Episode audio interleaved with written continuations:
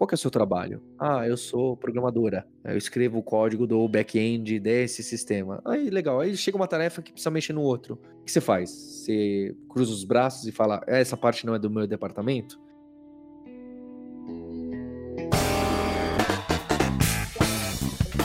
Sejam bem-vindos a mais um episódio do Conversa Ágil Podcast.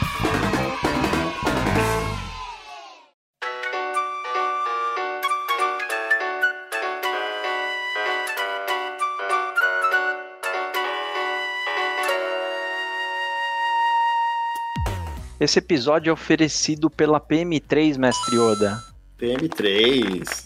É, cara, a PM3 é referência, né, no, nos cursos de produtos, né? Total.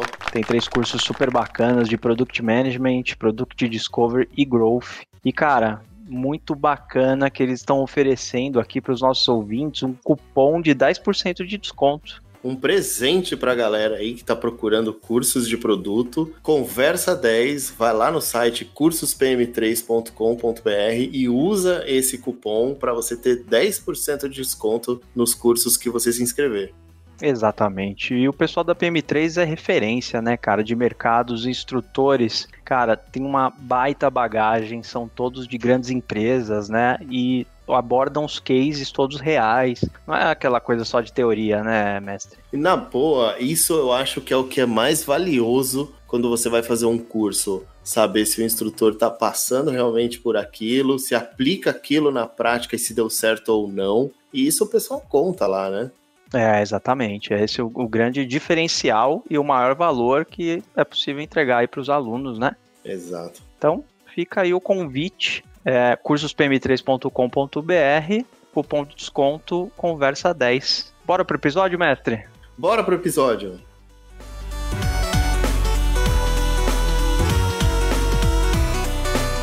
Fala aí, ouvintes, tudo bem? Hoje o nosso papo é com o Paulo Silveira. Acho que todo mundo conhece o Paulo Silveira, mas eu queria fazer um negócio diferente aqui, Paulo, fazer uma pergunta para você. Manda. É, em vez de pedir para você contar um pouco de você, como você diria que, por exemplo, o seu pai descreveria quem é o Paulo Silveira? Sabe dizer isso? é, meu pai diria que é um. Difícil, né? é, ele, ele diria que eu sou uma pessoa muito generosa e que gosta de ajudar os outros e que tem um coração muito grande. É, eu tive meu aniversário de 40 anos recentemente e eles falaram essas coisas. O que. Que legal, eu, cara. Eu não acho que eu não seja generoso, mas eu acho muito estranho uma pessoa me colocar isso como, como destaque, tá? Eu acho muito estranho. Você não, você acha? Você não, você não. Acho que eles estão certos, cara. Eu, eu concordo também. Você discordou do seu pai? Ah, que eu acho que existem pessoas que são. que eu consideraria generosas e que essa generosidade, essa doação ah para as outras pessoas, é, essa falta de balanceamento com o egoísmo no bom sentido é muito maior do que em mim. Eu não me considero uma pessoa desprendida de mim mesmo e esse tipo de, de coisa, mas talvez acho que professores e professoras têm esse esse encantamento, não é? As pessoas consideram elas como generosas. Talvez sejam mesmo, não que não sejam generosas. O que eu acho curioso é classificar me classificarem e outras pessoas, nossa, que pessoa generosa, tá? Eu não me vejo, nossa, destaque, é uma pessoa generosa, eu não, realmente não me vejo. É, mas é difícil hoje em dia, eu acho que é um, eu acho que é realmente um, vamos dizer assim, um, um, atributo importante, assim, né? Essa, de vez em quando essa doação, é como você falou, né? Geralmente o professor se dedica um pouco, ou percebe algumas coisas diferentes, né? E se dedica um pouco mais, assim.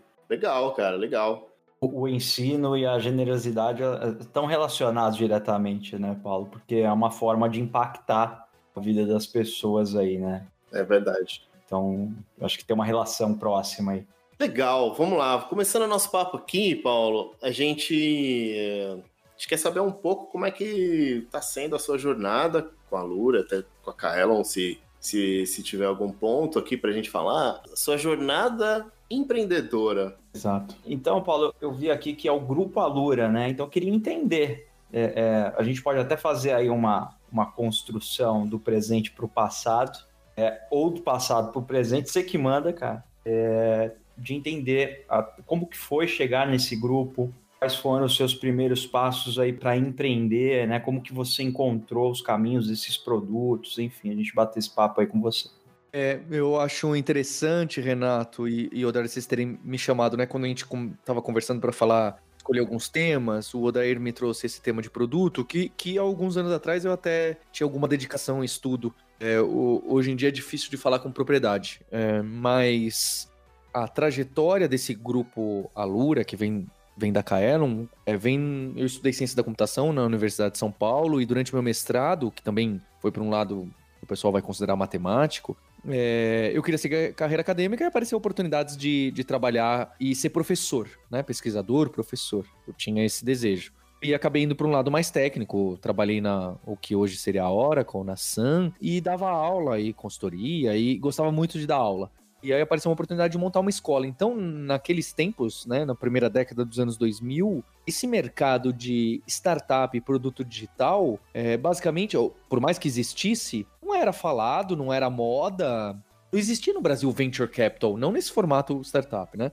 Esse modelo venture capital vai ganhar força no Brasil com Monax e depois Kazek, né? que acho que é até final dos anos 2000, mas é no começo de 2010 que isso aí começa a aparecer mesmo, e as pessoas começam a ter ideia, vou criar um produto digital para montar minha startup e receber dinheiro de um fundo de investimentos, ou qualquer coisa parecida com isso, isso, isso é relativamente recente, é de 10 anos para cá. Então eu, eu sou da, eu falo, eu brinco que eu sou da geração empresário, não empreendedor, né? Que era como sem menosprezar nem a mim, nem ao padeiro. É como você monta uma padaria, um café, um restaurante, uma escola, um o que for, tá bem? Então, eu não tinha planos mirabolantes. Ah, não, um dia eu vou ter mais de 100 colaboradores. Hoje somos 250, né? É, nunca imaginaria, e nem era com propósito e essa ambição é, acho interessante também ter essa ambição, mas eu confesso que realmente não tinha, tá? É, a gente queria ter um emprego legal, que é justo o que todo mundo que trabalha com produto digital e startups diz que você não deve ter como objetivo. Se você quer ter sucesso na sua startup, não fique pensando que o que você quer ter é um ah, eu quero ter um emprego legal e uma empresa divertida e trabalhar com o que eu gosto. Se o seu sonho é, entre aspas, só esse, é, as pessoas vão te classificar como empreendedor lifestyle, pejorativamente, talvez, não sei se pejorativamente, mas elas te colocam, ah, você quer ter uma empresa e que vai até, é, quem sabe, um dia você vai ganhar mais dinheiro do que num bom emprego, mas não vai ter um impacto no mundo, né? Na verdade, o que a, o Venture Capital está dizendo é não vai virar grande financeiramente, essa é a verdade. Só que escolas e educação pura Nenhuma delas vira um monstro é, gigantesco e tem um bilhão de alunos da noite para o dia. É, uma escola ensina produtos relacionados a isso, a não ser marketplace, é óbvio, tem outros casos, não é? Eu tenho essas concorrentes, Udemy, por exemplo, e outros que são marketplace, aí eu entendo que o modelo pode escalar e virar um bicho gigantesco, mas nunca foi nem meu objetivo, nem esse desenho como produto. Então, o curioso é que a gente desenha um produto de educação como uma escola. Somos uma escola, essa é a verdade, tá bem? E que produto? que você. Que startup que é uma escola? Sabe, é, é difícil, é, é, curioso que eu tô. Eu fico no meio do campo, eu sou um bicho híbrido do digital, do online, e já que eu sou uma escola de tecnologia, com o clássico, que é uma empresa tradicional. Também é uma escola, né? Então eu, eu fico bem no meio e acredito que existem muitos ouvintes aqui que, que também estão nessa posição. Ele tem uma ideia que não é uma ideia mirabolante e que talvez nunca não existe o total addressable market, né, ou alguma coisa assim, esses termos de produto, né? não é algo gigantesco. Ou se é, é pulverizado. E não tem problema, eu não vejo problema. Eu acho super nobre você montar um, um restaurante. Eu não montaria, né? O Taleb diz que o pior negócio que você pode montar é um restaurante que. Não existe restaurante como. Quer dizer, quase não existe restaurante com mais de 10 anos de idade, né? E é verdade. Então, é, eu acho super nobre montar uma empresa que vai ter seu tamanho, mas que não vai ser um unicórnio ou qualquer ser mitológico. É, eu acho que também tem alguns pontos, né? Se você seu objetivo de partida é esse, né? Quero virar um unicórnio, assim, do, do desde o dia zero, né? É complicado, né? Complicado. Acho que até tem alguns mercados e, e, alguns empreendedores e empreendedoras que faz sentido, tá? Esse pensamento. Só acho que vender que, olha, você quer montar uma startup? Então já pense que. Aí já, já complica um pouco, desvirtua as coisas e te tira da mesa um monte de possibilidades. É, isso, isso pode ser até frustrante para as pessoas, né? Porque é, é, muito fácil, né, Paulo, contar a história depois que já atingiram um determinado tamanho, determinado sucesso. Podia chegar aqui e falar, cara, sempre planejei isso, segui meus passos, deu tudo certo. né? mas a gente tem que mostrar que o caminho é um pouco mais torto do que esse, né? Às vezes a gente começa pensando numa coisa, vai mudando muito ao longo do caminho. Até queria trazer um pouco assim, como que foi o, o começo foi com a Kaelon, como que foi seu primeiro passo e como que é, surgiram novas oportunidades, você foi fazendo uns ajustes, porque a Kaelon era uma escola, é uma escola física, como que tá isso hoje? É, é, a gente começa com, com uma escola física e ali no, no começo dos anos 2010 a gente tem essa provocação, ah, vamos fazer online. Começava algum mecanismo mais forte, né? Os mocks, né? Começa a aparecer o Coursera, o, o edX, que tinha até outros nomes, esses players, é, começam a, a aparecer muito, muito incipientes e a gente começa a se questionar, será que vale? Mas vale lembrar que começo é, é, é nessa década, né, de 2010, que smartphones começam a pegar, né? O, o iPhone é de quando? 2008? 2000, 2007. Né? 2007? Julho de 2007. Julho de 2007. Pensa só. Em 2010, ainda ninguém. A verdade é que ninguém tinha no Brasil. Né? É, 2010 o tablet foi inventado, o Apple, o iPad. 2010 pessoas começam a ter esses telefones considerados smartphones, né? Não os feature phones, é mais 2012, 2013. E mais ainda, né? Quem tem conexão para fazer streaming de vídeo no celular? Exato. A conexão esquece mesmo, não dava. É, isso eu acho que era o pior, né? Então, acho que esse 2010, Brasil certamente não estava preparado para isso. Talvez nem hoje, né? Tem um monte de questões ainda aí. Sim. É... Verdade.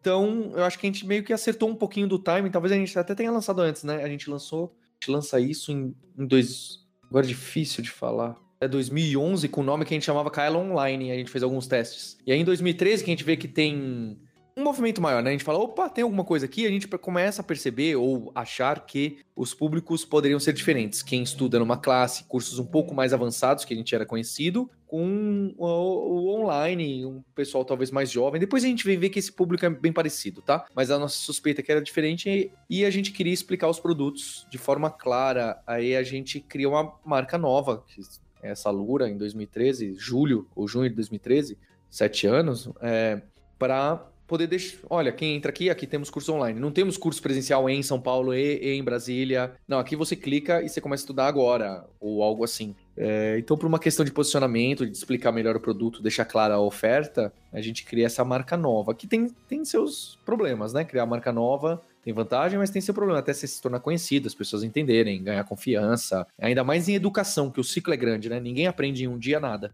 ou, ou quase nada. Então, até você se tornar conhecido, as pessoas precisam usar, estudar, você precisa conversar, melhorar. E depois, daqui a alguns anos, as pessoas vão começar a falar, poxa, legal, né?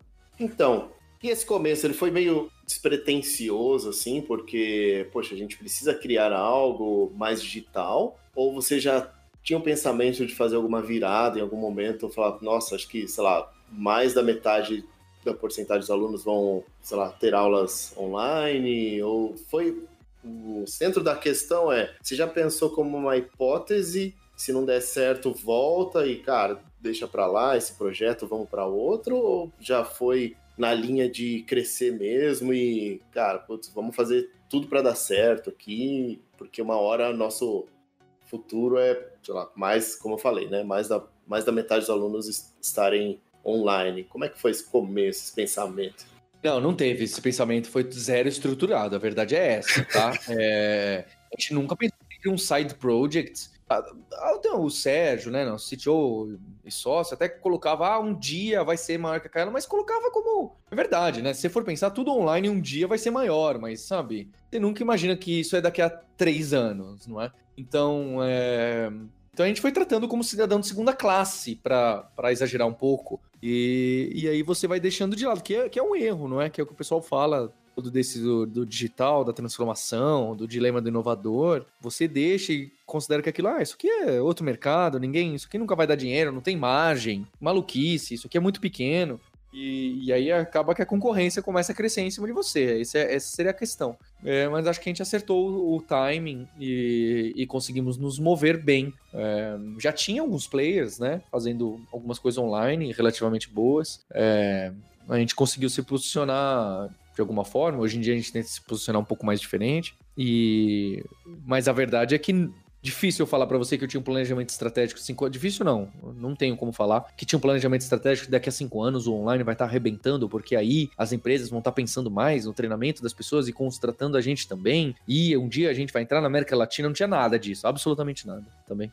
Caramba, legal. Mas chegou a pivotar alguma coisa, assim, tipo, a ideia que existe hoje é aquela ideia de parecida de 10 anos atrás? 10 não, né? Um pouco menos, né? Eu não sei se a gente chama de pivotal, a gente mudou um pouco o modelo de negócio, que antes a gente vendia o curso separadamente, a gente montou uma assinatura e agora a gente começou a lançar bootcamps, né? Cinco, relativamente síncronos, em que você tem data para começar e data para terminar, e aí custa mais caro, só que você tem suporte todo dia lá na discussão. Então, eu não sei se é pivotar, mas a gente está fazendo outros modelos em cima do que a gente já fazia antes porque a gente vê que encaixa melhor para cada tipo de pessoa, cada tipo de empresa. É, é mais difícil, não é? Porque você explicar para as pessoas a diferença é difícil você ter mais de uma oferta. Ah, mas é isso, mas é aquilo, mas isso aqui você faz, não faz? Mas aí, qual que é a diferença? Ah, mas eu não chamaria de pivotar, eu chamaria da gente amplificar as ofertas e os modelos.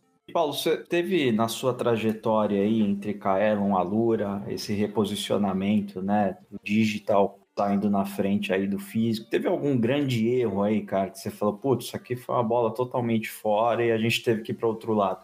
É, eu não, eu não, diria erro, né? É difícil dizer erro, mas talvez a gente tenha, com o crescimento do online, a gente cresceu muito em, em outras áreas, em, em, em design, que tem o UX também, ou ou até até agile, né? Até agile, até até Scrum, Kanban, Lean, Safe, toda essa essa sopa que vocês estão acostumados.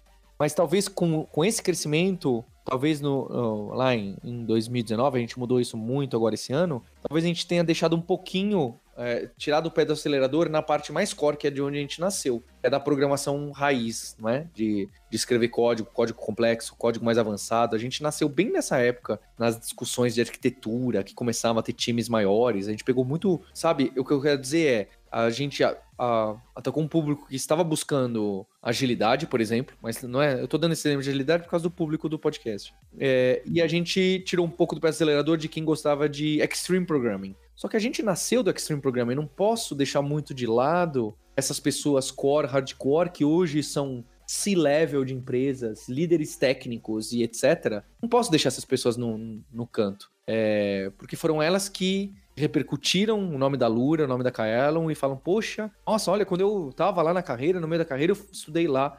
Tenho que continuar mostrando e criando essas pessoas que, que serão no futuro pessoas relevantes, é, impactantes e que elas vão lembrar e falar. A gente sempre lembra com muito carinho, né, das escolas que a gente estudou, um ou outro professor, e eu quero ser essa pessoa, tá? Acho que esse é o foco. Então eu não posso deixar o não vou chamar de core business, mas do core tópico que a gente tem, não posso deixar ele muito de, não é deixar de lado. Eu tenho que continuar dando prioridade nele, entende? Uhum. Não, muito legal. Eu mesmo, cara, fui aluno da Kaelon e lembro até hoje das aulas, muito bom, assim. É... Aí quando você falou, Paulo, da, de arquitetura, de software, tá, o olho do Odaí brilhou aqui, bicho, porque aí você tá falando a língua dele. É, por favor. É. Não deixa essa galera, é, não deixa essa galera sozinha, não, porque acho que realmente é, toda essa questão que você falou, que hoje é C-level de empresa, assim, ainda mais empresa digital, né? Assim, não tem como não ter se envolvido com assuntos de tecnologia, assim. Dependendo do nível que a pessoa quer chegar, ela se, se especializa e, e realmente se especializar hoje com qualidade não é fácil eu tô falando por mim, procuro esses que você comentou, né, alguns cursos online, já me inscrevi em vários de outras plataformas e não engaja até o final, assim, não tô, não tô comparando não, mas assim, eu tô falando que é difícil achar algo com qualidade, que você lembra por muito tempo e que aquilo se torna relevante por muito tempo também, né, não é algo que começa e termina rápido, não é efêmero, né, então acho que o, toda essa questão de arquitetura e tal é um negócio bem ainda assim é bem conversado, né? Bem, vamos dizer assim, colocado nas pautas aí de, de conversa, até com C-level, assim. Ainda mais agora que a gente fala de DevOps, a gente fala de é, arquitetura é, ágil, né? Já, já existe esse termo. Então, enfim, acho que são assuntos para não deixar mesmo de lado. Acho que é bem, bem legal essa proposta aí que você trouxe. Perfeito. Paulo, é, Cara, você também entrou no mundo dos podcasts aí, né? É, é bem bacana até falando contigo aqui, porque eu te ouvi muito, né? No hipsters.tech, no Like a Boss, no Nerdtech, né, cara? Que você tem participação lá frequente, né? Legal. E, e, cara, assim, entendemos o Paulo empreendedor que foi se encontrando aí nos produtos tal. E, e esse mergulho nos mundos do, do, do, podcast aí, cara, como que foi isso para você? Era um formato que você já curtia? Você viu a necessidade? Você se apaixonou e é teimoso pra caramba com esse formato igual a gente? Conta um pouquinho como é que você entrou nessa. É, de novo, não, não foi ideia minha, aconteceu sem querer, tá? Eu sempre falo isso. Muito bom esse recado que você tá trazendo pra gente, viu, cara? Parece que a gente tem a impressão que é tudo tão calculado, tão perfeito, você tá desconstruindo isso. É. As pessoas falam, nossa, você acertou em cheio, em que ideia? Falar, ah, tem 15 outras que a gente fez também e não deram, entendeu? E ninguém lembra. Né? Tem, é... do podcast foi uma provocação que eu acho que quando a gente começou a que lá em 2015 alguém falou pra gente anunciar no. O, é o Rafael Lacerda, lá de Brasília, que falou: Ah, anuncia aqui, ó, o Nerdcast. Aí eu fui ouvir lá, né? Fui ouvir o Nerdcast e falei: Você tá louco, né? Vou anunciar um negócio cheio de. Que o pessoal fica fazendo piada na internet. É... E não sei por que motivo a gente acabou fazendo um anúncio, por muita insistência. Eu costumo. Isso eu costumo seguir, tá? Se alguém insiste muito comigo em uma ideia nova, várias vezes, sabe? Ah, uma vez, aí depois de novo, aí alguém mais fala quer saber? Deixa eu dar uma olhada, mesmo eu sendo contra, tá? É, deixa eu ver, porque talvez tenha alguma coisa. E, e, foi isso. Então ele falou, vamos anunciar, a gente anunciou e não deu resultado, tá? Não deu resultado. Só que depois, quando a gente fez. Eu falei, não, mas mostrou alguma coisa. Aí ele falou, ah, acho que nosso primeiro anúncio caiu num episódio de NBA, né? Hum. Que não tem tanta conexão com, com o mundo de tecnologia. Falei, vamos tentar num episódio de tecnologia, né? Aí a gente conversou lá com a agência, na época era FTPI, é, falou, põe num episódio, aí custava mais caro. Eu lembro que quando eu trouxe o budget que usar, era, o pessoal falou, vocês estão loucos, né? Aí colocou e deu certo, relativamente certo. Hum. E foi naquela época que o, o, o podcast do Jovem Nerd ainda é estourado, mas naquela época ele era líder isolado de uma maneira ridícula, né? Ainda uhum. é líder, é, hoje. Mas hoje tá brigando ainda, né, cara? Tem. É. A gente e hoje tem CBN, né? Globo. É, é Globo. Os players entraram aí no jogo, né? E o Flow também, cara, que tá ah. bem legal, que acho que até passaram em algumas plataformas aí. É capaz. É. E aí ele. A gente fez. Eu tive a ideia, falei, poxa, vamos fazer igual lá, acho que era o Flávio Augusto que faz, né? Uhum. É, ele tem um podcast essa, vamos fazer um só de tecnologia a gente fale lá, né? Porque eu acho que tem muito isso, né? Do.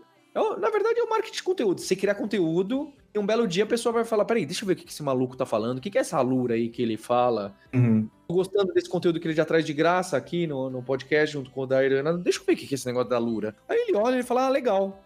Mas não é para mim. Mas daqui a três meses ele vai ouvir de novo e quando ele precisar, ele vai lembrar da gente, ele vai estar tá mais pronto. É, o... Então é um mecanismo de funil, que hoje em dia tem tantas estratégias diferentes se você for ver, é o marketing de conteúdo clássico, assim como a gente deixava as apostilas abertas para as pessoas estudarem, é algo parecido. Eu lembro quando eu trouxe o budget para montar esse podcast com o Jovem Nerd, a diretoria ficou louca. Falou: você tá louco, Paulo, colocar esse dinheiro? Era o nosso maior investimento em marketing da história. Era o maior da história. Caramba. Maior da história, de longe. Você tá louco investir esse dinheiro? Isso nunca. Assim, o pessoal é. Assim. Loucura. Eu né? lembro, eu, eu lembro, que ainda briefei. Falei, gente, eu vou trazer aqui o preço que estão cobrando. Vocês vão se assustar. Mas vai dar certo. Você nem fala, você, você anota no papel e passa na mesa devagarzinho, assim, pro outro lado, né? Vocês vão se assustar. E no final, é, foi um grande movimento. É, a gente até ganhou, eu fiz muita amizade, especialmente com o Guga Mafra, que foi um dos responsáveis ali por fazer grande parte do comercial desse podcast. Uhum. É, foi um dos grandes acertos nossos, de novo. A gente sabe, eu sabia que ia ser uma coisa legal, mas eu não imaginava que a, a gente ia ganhar uma áurea, né? Um grande, tão forte, né? Ou é aura, né? Não sei nem falar a palavra. É, que a gente ia ganhar esse goodwill em volta por falar, poxa, eles estão postando um podcast, essa mídia que eu tanto gosto, ninguém dá valor. Eles estão trazendo conteúdo de tecnologia em podcast, inclusive num podcast mais famoso que tem. Depois a gente criou o nosso próprio. Então, criou essa, essa coisa muito forte, de uma maneira que a gente, na verdade, não imaginava. É, o nosso movimento no podcast foi esse, de trazer conteúdo de verdade, sem ficar falando de compre, compre, compre. Hum. É, no momento certo, a pessoa, a gente faz esse movimento talvez eu não acerte tão bem, eu pudesse fazer melhor até para trazer mais vendas, mais alunos uh, de uma maneira mais interessante, mas eu acho que fica essa, essa forma de que a gente está trazendo algo muito interessante, a pessoa, poxa, deixa eu ver em, em algum momento aí. Cara, e, e, é bem interessante porque a marca vai ficando tão familiar é que para mim, assim, no comecinho lá, Lura, beleza, até entender que tinha alguma coisa a ver com a Kaelo. E eu sempre ouvi muito podcast, chega uma hora que fica tão familiar, cara, ouvir o Paulo, né? Tanto Paulo, que a gente já era amigo, você não sabia disso, mas a gente é amigo, porque já te ouvi demais aí, né? Esse, esse, é um efeito incrível do podcast. É, é, é. E, e, quando você traz conteúdo, assim, com o objetivo de trazer algo relevante de verdade, cara, você estabelece a marca de uma outra forma, né? Então foi esse movimento que eu acabei percebendo mesmo. E tem uma coisa, assim, tem um investimento bem grande em podcasts, né? Eu, eu, você comentou do Guga, né? Um podcast que eu também escuto. Momento Alura, né? Tem vários podcasts fazendo Momento Alura, né? Exato, foi o Google que trouxe essa ideia de criar esse nesses podcasts menos técnicos, uhum. de tentar reforçar de alguma forma. Então, a ideia foi essa. E, e, isso casa também com a criação do produto, né? Uhum. Porque a gente tem o produto e tem momentos diferentes de você de estudar mais focado, de você estudar difuso, porque o podcast te traz insights e traz motivação e fala, poxa, ó, eu escutei o podcast e agora aquilo que o Dair falou, pesquei junto com o Paulo. Vou dar uma olhada melhor nisso, né? É difícil você aprender numa conversa de uma hora, você aprender algo extremamente relevante para o seu dia a dia, mas vai talvez te trazer direções. É, e tem outros momentos que você precisa se aprofundar e pegar algo mais pesado e fazer exercício, etc. Então casa até com com o produto, da forma que a gente, que a gente enxerga. É, então, acho que é, é bem interessante, sabe? Não é só uma estratégia de marketing, é, é uma estratégia de aprendizado para as pessoas olharem e falarem: poxa, a Lura tem isso também, leva isso em consideração como aprendizado, e a gente leva mesmo. Cara, super bacana. É, é, tem a ver com vocês continuam ensinando, né? Vocês extrapolam o ambiente lá e vocês mostram, na verdade, qual a capacidade que a Lura tem Quantos cursos hoje a gente está falando? Que cada vez que eu escuto num podcast, o pessoal vai aumentando, parece que agora de 500 em 500, né? É, e isso, para ser sincero, isso até hoje em dia eu falo que pode jogar contra, porque a, a, plataforma cresceu tanto e vai continuar crescendo, e isso cria aquele medo no aluno, fala, poxa, eu nunca vou conseguir fazer tudo isso, e nem é o objetivo. Sim. Então acho que ficar falando a quantidade de cursos e um bilhão de horas. Perder na busca também é um problema, às vezes. Uhum. É, acho que a mensagem melhor é: você pratica tecnologia, software e produtos digitais e negócios digitais? Então, na Lura a gente vai ficar cada vez mais completo essa plataforma com profundidade. É, quantos cursos, de que forma, isso, isso vai variar. Se é com podcast, é um vídeo curto ou é longo, a gente tem tudo isso. Mas eu não quero ficar julgando muito esses números, eu não sei se esse deveria ser o foco, né? Ninguém quer é, é. Pensa só, eu não gosto da comparação com Netflix, né? Mas é. Netflix não te fala quantos filmes tem, tá? Você não uhum. contrata. É.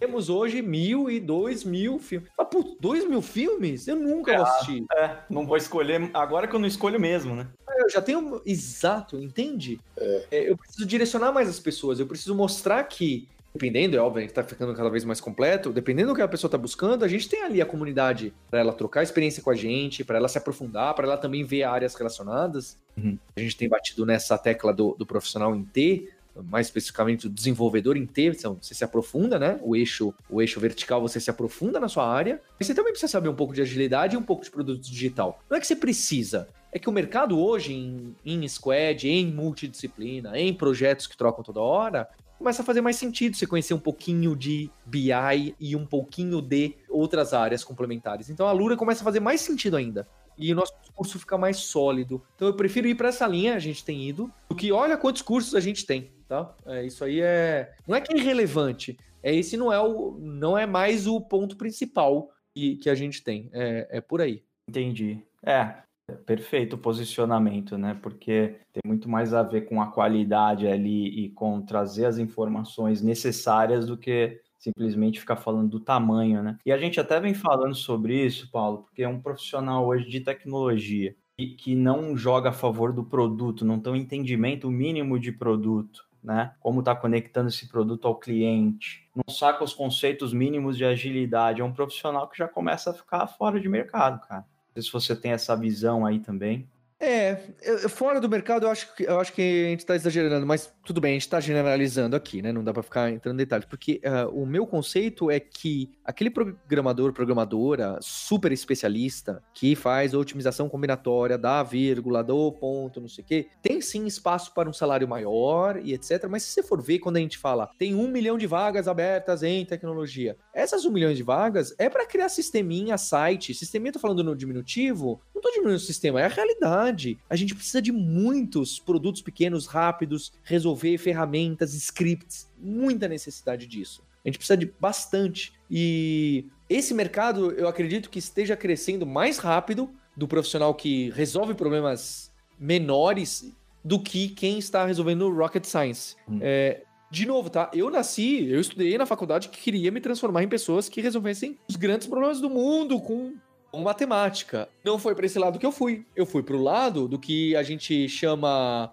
é, pejorativamente de crude, né? Uhum. É, dos sisteminhas que fazem coisas muito pequenininhas, muito básicas e que não são tão complexas quanto os outros, mas que são super úteis e necessárias e que estão transformando a vida das pessoas. Não é só o foguete, não é só a usina nuclear e o submarino que, que transformam as vidas. Aliás, acho que os outros no curto prazo, transformam muito mais esses sistemas mais simples. Não simples, mas mais simples. Então, eu acredito que exista mais espaço para esse que conheça outras áreas, sim. Cara, você foi na veia agora, desculpa é. passar para você. É, só, só um comentário aqui, para mim foi na veia, porque a gente sempre fala muito de uma pessoa solucionadora de problema, né? Na verdade, é disso que se trata. Uma engenheira. Exato, cara, exato. Ela vai lá, resolve problemas, conecta o produto a, a, ao cliente dentro daquela necessidade do momento. Não é um robô que cospe código. A gente já saiu dessa, desse tipo de pensamento há muito tempo. Pelo menos deveria ter saído. Se não saiu, é meio preocupante aí. É. Eu ia falar isso que eu senti até na minha própria carreira, sabe? Que eu acho que eu contei isso até num episódio. É, eu lembro que no começo da minha carreira, que foi no começo dos anos 2000, eu pensava, quando eu ia fazer uma entrevista, eu gostava de contar as coisas complexas que eu resolvia, né? Então, como, isso, como você falou, Paulo, Rocket Science. Então, cara, o que, que eu participei? Ah, participei disso, disso. Então, a minha visão era muito voltada para complexidade, né? E aí eu tive uma entrevista que foi para mim muito boa. É, eu nem lembro a empresa, assim, eu lembro só da conversa. Que as perguntas, por mais que eu respondia as coisas complexas, a, a, a, sempre a segunda pergunta era assim, mas que problema isso resolvia, né? Tipo, o que que isso exatamente significava, né? E eu não conseguia responder, cara. Eu só respondia que era mais, ficava mais rápido e tal, mas assim, no final da na ponta, quem que se beneficiava disso e tal? Eu não tinha tanto essa visão. Ela veio com o tempo, né? Então, depois que eu comecei a prestar mais atenção, hoje, hoje eu, diria, eu diria um pouco de problem solver, né? Ah, é, se é simples ou complexo, o importante é que o problema está sendo endereçado, resolvido de alguma maneira, né? Então, acho que isso cai a ficha com o tempo. É, no, no, fundo, você começa só a querer jogar, é, subir o foguete, né? Aí te pergunta assim, mas por que, que você quer botar esse foguete lá para cima? Você não tem a resposta, né? Você só é louco para mexer com aquela tecnologia, ver o bicho voando, né, cara? É, exatamente. Eu acho que isso, não sei se ainda pessoas que tão, entram na. começando a carreira por agora, ou, sabe, assim, saindo da faculdade, ainda tem essa vontade, ou se a visão geral já mudou. Não sei se você consegue ter alguma percepção, Paulo, assim, pelos cursos, se a galera ainda procura é, essa questão de resolver tudo com rocket science, sabe? Tudo com over engineer, ou se já tem uma visão diferente ou se vai ser o tipo o que vai ser para a carreira do desenvolvedor vai ser sempre esse esse modelo, sabe? Começa com coisas complexas, depois vai vai virando, formando o T, vamos dizer assim, né? Você começa com a base do T ali, depois você, você vai virando um T realmente, assim. Você acha que hoje em dia é assim ainda ou mudou um pouco? Eu acho que eu acho que são os dois extremos. Quem vem da computação pesada e que está muito em sistemas, às vezes pode ter esse over-engineering sim. É claro que talvez em, em, sistemas mais complexos até mereça e tenha, tenha espaço. Mas quem é esse esse mais T, ou, ou full stack, ou alguma coisa assim, às vezes peca pelo contrário. E aí faz aquela coisa meio amarradona, tudo amarrado e, e mais complexo da manutenção e sem se preocupar tanto com, com performance, escalabilidade, que em muitos casos você não precisa não é? se preocupar muito com performance, escalabilidade. É, acho que se eu falar não se preocupar tanto com a manutenção é mais complicado, mas é, tem lugares que dá para dosar. Então eu acho ok esse solucionador de problemas que escreve um código não tão bacana assim, né? O, o eu brigo muito no né? Alberto Souza, que trabalhou trabalhou com a gente muitos anos, ele fica bravo quando eu falo isso, né? Que eu, ah, você tá diminuindo a barra e não dá, né? Porque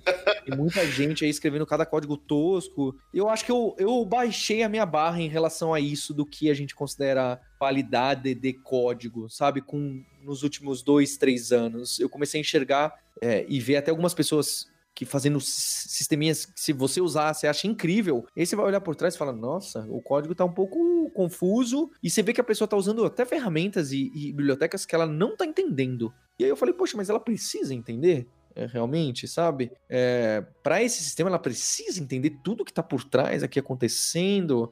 É, que se der o primeiro pane, ela vai, vai apanhar, vai precisar de ajuda. Mas isso tudo bem. Então, é, acho que a gente tá passando por uma transição de que mesmo escrever software é um trabalho técnico que tudo bem se tiver uma gambiarra. Não tudo bem, porque talvez tudo bem se tiver uma gambiarra, alguma coisa não tão legal. Claro, especialmente se ela estiver bem isolada e você consegue depois mudar. Uhum. Se você tiver isso tudo cuspido em todo que é canto, aí ficou. Aí realmente você se colocou numa situação mal. Mas eu tô mais aberto a isso, tá bem? Eu acho que o meu amadurecimento eu fiquei menos crica em relação à qualidade do código. Talvez por causa da minha qualidade de código também tenha diminuído, mas. é... Esse que eu te perguntar, cara, você ainda bota a mão numas linhas lá, você manda uns bits. Um... Ah, bota, cara. Ele, ele twitta umas gambi lá no. Eu boto mais do que, a, do que a equipe gostaria. você dá mais trabalho pro pessoal fazendo isso. Mais trabalho, e vai na master, sem comentário. Comita direto na master, né? É isso que eu ia falar. É. Faço errado também. O pessoal sabe. Eu, faço, eu, brinco, eu brinco para minimizar, mas tô fazendo errado e vai umas coisas assim. Cara, eu dei muita risada num tweet que você mandou, cara. Eu acho que. Eu não lembro agora, mas foi um código Python bem zoadaço que era para fazer algo bem específico. Eu não sei se era o sequenciamento do coronavírus. Era o de Vênus, né? A fosfina de Vênus, os cientistas ah, que. Ah, de Vênus, é verdade. É. algoritmos super complexos usando as bibliotecas lá do, do aquele array de telescópios do Chile, que tem um nome específico. É, uhum. Tem uma biblioteca em Python só para Gente, é em Python 2, porque em Python 3 ainda não tem suporte para algumas coisas. E é um arquivão só. É um pá! Uma palavra. É, o linguição pode Uns ifzões, assim, if para saber qual é o step, if esse 1 um tá dentro da array, é para fazer esse passo, if 2 tá dentro da array, pula, não, pula, assim, um código que você consideraria, uh, se consideraria, vou ser bem sincero, de principiante para quem trabalha com software. É, e, mas pense que quem estava escrevendo esse código são astrônomos, astrônomas de, acho que era Harvard, Oxford, uma universidade da China, era assim, aquele pessoal que tem. Aquele pessoal gênio que dá um pau na gente em, no jogo de damas, sabe? É, mas para você ver que eles estão resolvendo problemas com, com software, mas eles nunca escreveram software todo santo dia. Eles estão pegando e fazendo aquelas coisas na, nas matrizes é, que a gente não tem mais a menor ideia, mas usando um código linguição daquele que você não contrataria para analista pleno. Você não contrataria. Ponto não passaria final. no teste. Não passaria não passar. Esses doutores de Harvard não passariam se eles escrevessem esse código no teste agora de analista pleno. Talvez até não no júnior. Talvez até, tá? Não tenho certeza. Cara, isso daria um bom título pro, pra esse episódio, inclusive, né? É, mas quem tá certo, né? Quem é, é tá... é. Exatamente, o ponto é esse, cara. Vou ficar refatorando aí. É, uhum. Bem, é uma boa questão. Acho que não tenho a resposta, mas hoje em dia eu tô mais aberto para os códigos linguições do que. É que antes eu era zero aberto, tá? Acho que é o ponto é esse. Uhum. Antes eu falava, isso aqui não deveria existir, demite essa pessoa, sei lá, quando eu era jovem. Caramba. Hoje em dia eu falo, pera lá, é código herdado, né? Na academia, esse código foi herdado do doutor que fez o doutorado quatro anos atrás. Aí ele ensina pro doutorando. Fala, olha, não, aqui, é só mudar essa aqui, viro lá, tá? Você precisa fazer isso? Copia e cola aqui, muda esse aqui e agora chama essa parte de matemática que você manja. Eu tô criticando esse código, mas é óbvio que eu não entendo absolutamente nada das chamadas da matriz para calibrar com a fosfina de uma das luas de Júpiter, tá? Você olha lá os comentários, tem umas coisas. Não entendo nada. Mas a parte que é da complexidade ciclomática, ali você entende muito bem, você vê que algo não tá legal, tá? Muito bom fazer esse code review da galera. É isso que eu ia falar, cara. Tem que botar um code review lá para funcionar. ô, ô, Paulo, se você me permitir, cara, a gente está no finalzinho aqui. Queria fazer um, um, cotovelo na nossa conversa. Só queria botar um, um pequeno comentário final aí, bater um papo rápido contigo. É, eu, eu assisti um TED que você gravou há pouco tempo atrás, né? O, o título é Criatividade, Transdisciplinaridade e Tecnologia. Cara, achei super interessante a abordagem em relação a ferramentas de ensino, né? Quais seriam os limites? Você provoca bastante ali, né? Queria que você comentasse um pouquinho aí o, o que motivou e um pouco dessa sua ideia do TED. Eu achei muito bacana, cara. Acho que é interessante porque acho que eu escolhi a dedo, não sei se foi eu que escolhi ou alguém da empresa, a palavra transdisciplinaridade, porque é um pouco mais do que a gente, a multidisciplinaridade ou interdisciplinaridade. É, dado esse contexto que a gente tá, né, mundo VUCA, sei lá, esses termos, acho que vocês já já conhecem mais do que eu, de que, olha, vamos evitar especializações, que senão aqui no quadrinho fluxo Kanban, a gente vai ficar preso, né? A história vai ficar presa ali, travada em algum lugar, porque se esse especialista adoece, quem é que vai colocar essa tarefa para frente? É, hum. Eu vejo muito isso de, de squad, de time, ou qualquer coisa do gênero, é, tentando derrubar essas barreiras, porque cada vez mais difícil da gente definir o que, que a gente faz. Então, é, se precisa, acho que essa multidisciplinaridade você precisa mesmo, ou vai acabar precisando. De novo, tem espaços para pessoas hackers do kernel do Linux. Sempre terá. Mas onde eu vejo essas maior quantidade de vagas em empresas, em business, é nessa que a pessoa conhece também um pouco do outro lado, para poder entregar e ter resultado e enxergar como aquilo impacta a vida do usuário final. É, uhum. então, essa é a minha opinião, não é só minha, obviamente. E, e esse do trans é você pegar uma, um conhecimento e aplicar em outra área. Isso eu acho muito incrível. Não é fácil, não é trivial. E é você ter um, um, um insight, fala, poxa, sabe aquilo que eu vi ali do script em Python, em ciências de dados? Se a gente fizer isso aqui no meu sistema, ou aplicar nesse Excel dessa outra pessoa, então, é você ter insights de outros estudos que você teve e aplicar no seu trabalho, que é considerado o do dia a dia, trazendo resultados que não eram esperados. E a gente vê isso acontecendo, a gente vê isso acontecendo até com alguma frequência. É, é, eu sei que é difícil porque até parece legal. Então, o que, que eu estudo, né? Eu não sei o que você estuda. É, tem tanta coisa, mas eu acho que você vai sim tirar proveito de uma outra área que você estudou com algum afinco, não só, não completamente raso, tá bem? É, mas que você estudou um pouco mais, você vai sim aplicar e, e, tirar insights e falar, opa, então vou por esse lado. É, é, muito curioso esse momento que a gente vive de tudo, todas as barreiras das disciplinas e do trabalho caindo e tudo misturando.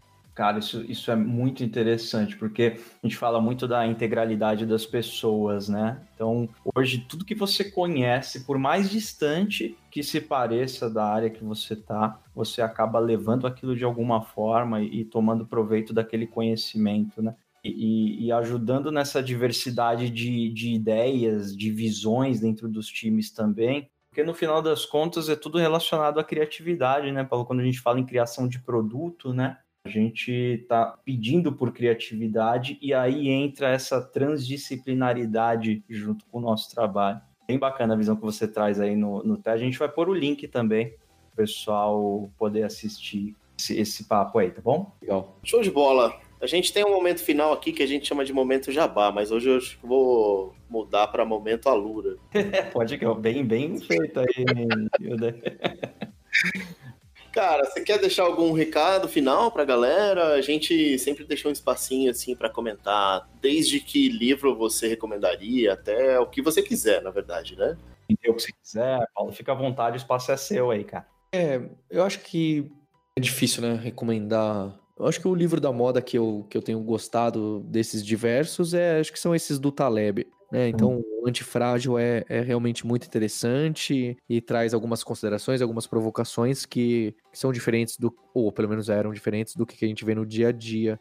E, e dada essa provocação da, da carreira líquida, a gente está até montando, né? A gente tá montando aí um, um, um, prêmio Scuba Dev, que a gente chamou. Então, fica até a provocação para as pessoas, né? A gente está pegando nossos estudantes e vendo quem consegue aplicar o conhecimento que está estudando com a gente, praticando, em uma área que a gente não estava esperando, né? Em uma área ou de alguma forma, aplicando de uma, de uma forma que a gente não estava esperando. Isso é, é quem está estudando com a gente, onde que a pessoa está aplicando esse conhecimento que a gente nem esperava e que a gente deveria depois até refletir sobre isso e, e trazer esses insights. A gente está até lançando um podcast novo que chama Scuba Dev, scuba.dev, que é para conversar com essas pessoas que, que entraram na carreira de tecnologia ou estão na carreira de tecnologia e aplicaram esses conhecimentos de forma diferente. Então eu deixo esse recado é, para vocês refletirem sobre o conhecimento de vocês, para onde vocês vão, é, ter esse planejamento mínimo de carreira que talvez mude daqui a seis meses, sem problema nenhum. Sempre planejar, nunca sempre um plano fixo.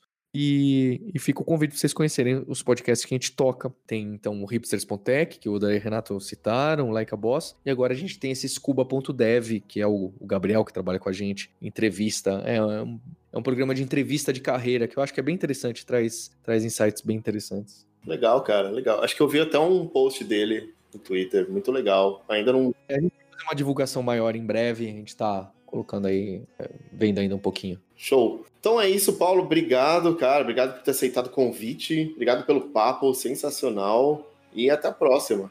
Paulo, cara, queria também te agradecer muito por você fazer esse papo aqui com a gente. E, cara, sempre que você puder, a casa é sua aqui também, fica à vontade. O papo foi bem bacana mesmo. A gente pode fazer outros aí mais adiante. Obrigadão mesmo, cara.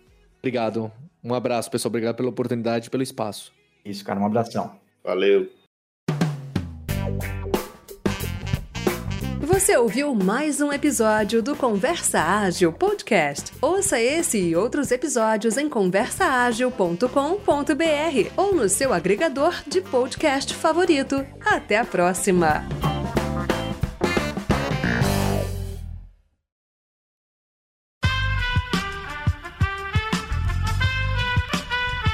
Esse podcast foi editado por Aerolitos Edição Inteligente.